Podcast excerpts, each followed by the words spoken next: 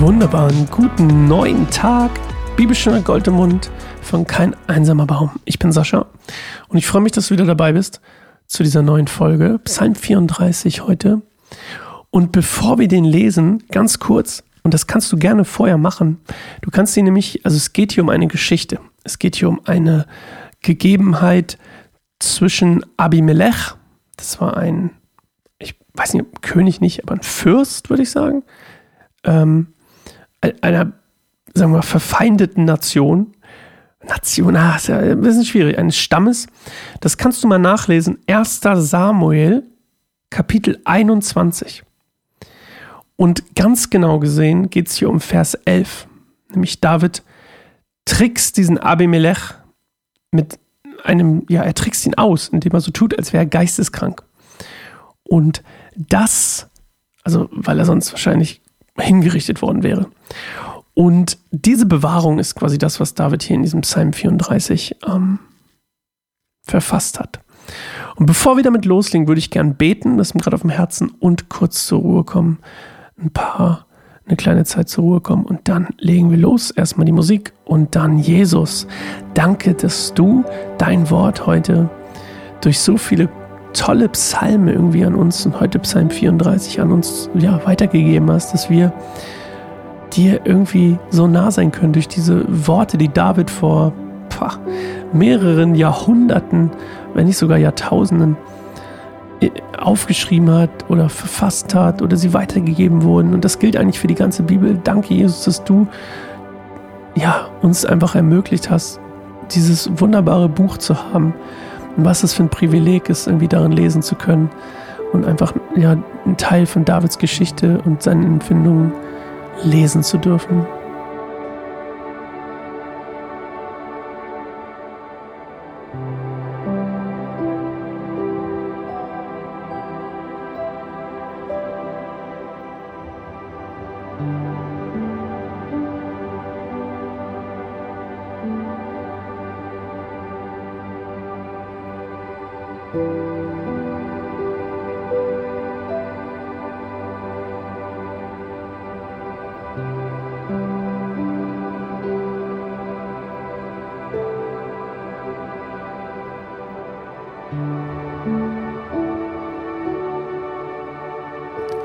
Psalm 34.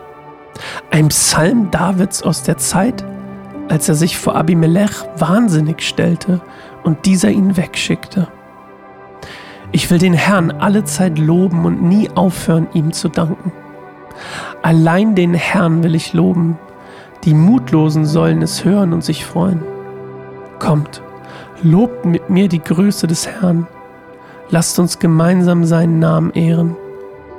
Ich betete zum Herrn und er antwortete mir und befreite mich von allen meinen Ängsten.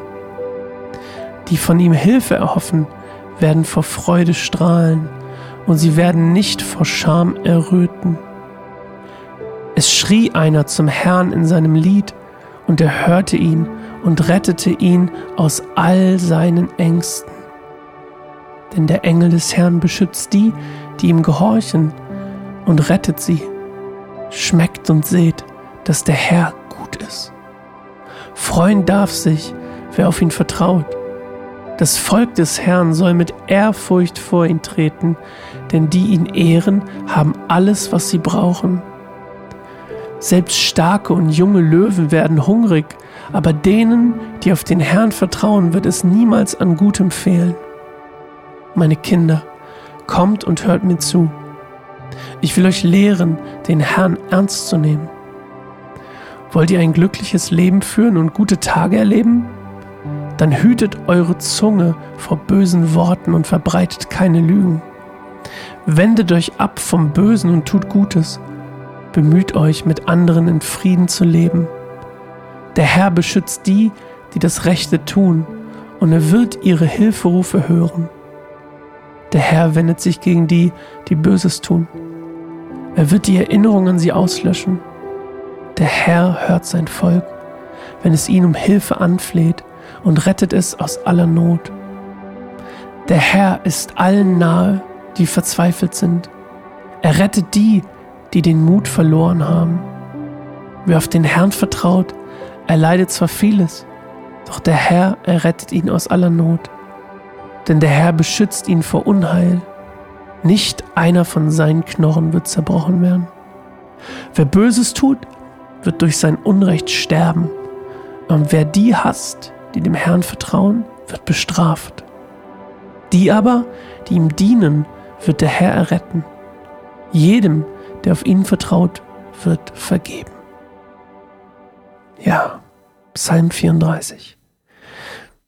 Also nochmal, er hat diesen Psalm geschrieben auf Grundlage sozusagen der Geschichte von 1 Samuel ähm, 21, wo er quasi, ja, zu den Feinden geht und weil er fliehen muss aus seinem eigenen Königreich wegen Saul und dann, ähm, ja, er sich dort verstecken will, was ein gutes Versteck ist übrigens.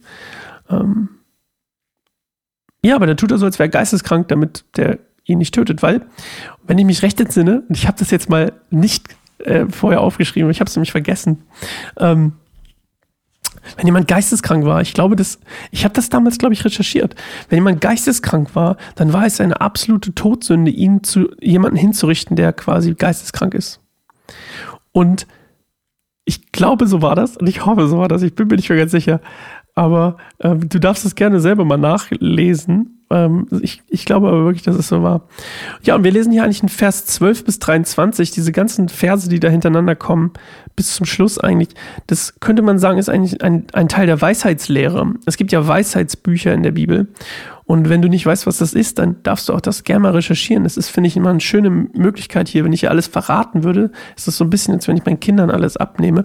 Außer, dass du ein bisschen reifer und besser in der Lage bist, Dinge zu recherchieren als meine Kinder. Aber ähm, ich glaube, dass es trotzdem wichtig ist, Dinge selbst zu recherchieren, sich damit zu beschäftigen. Also wenn dich interessiert, was Weisheitslehre, Weisheitsliteratur ist, glaube ich, der richtige Begriff. Dazu gehören zum Beispiel, sage ich das? Nö, nö, du darfst es einfach mal selber rausfinden. Und was übrigens sehr spannend ist, spannende Bücher. Und die, diese Weisheitslehre hier bei, bei, bei David in diesem Psalm sagt dir eigentlich, wie das Leben eines Gerechten aussieht. Wie das Leben eines desjenigen aussieht, der, der vor Gott gerecht ist oder der ähm, eben mit Gott lebt. So wie das damals halt möglich war. Also das, was wir heute durch Jesus haben, dieses wirklich in Beziehung mit Jesus leben oder in Beziehung mit Gott leben und so eine ganz intime und persönliche Bindung zu ihm haben, das ist nicht ganz das, was es damals war. Also es ist ähnlich, aber es ist nochmal eine tiefere Ebene durch Jesus. Weil Gott war damals natürlich nicht Mensch geworden und so nahbar geworden. Durch Jesus, der Mensch geworden ist, ist es einfach nochmal eine ganz andere, krassere Ebene, der dann ja auch nochmal zusätzlich seinen Geist für uns dagelassen hat, für seine Kinder. Und das ist schon nochmal eine Ecke, nochmal eine, andere Ecke. Ich schon wieder diese Fliege, mein Gott, diese kleine blöde Fliege. Das heißt auf jeden Fall, ich habe sie nicht eingeatmet. Ja, und es geht hier darum, wie man ein lebenswertes Leben eigentlich führt. Im Segen Gottes, wenn man so will. Und das geht natürlich direkt erstmal ans Volk Israel hier oder an sein Volk. Ähm, aber es gilt eigentlich auch teilweise, würde ich sagen, noch für uns. Und ähm, kann man sich auf jeden Fall mal geben. Ist ein bisschen, ja, ist ein bisschen wie ein mosaisches Gesetz, aber halt fast noch, noch ein bisschen mehr runtergebrochen, ein bisschen leichter zu verstehen und definitiv ein bisschen simpler.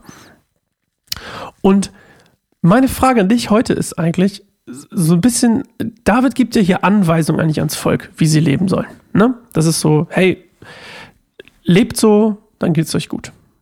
Er sagt auch in Vers 13, so fängt das ja an, wollt ihr ein glückliches Leben führen und gute Tage erleben? Er fragt sogar.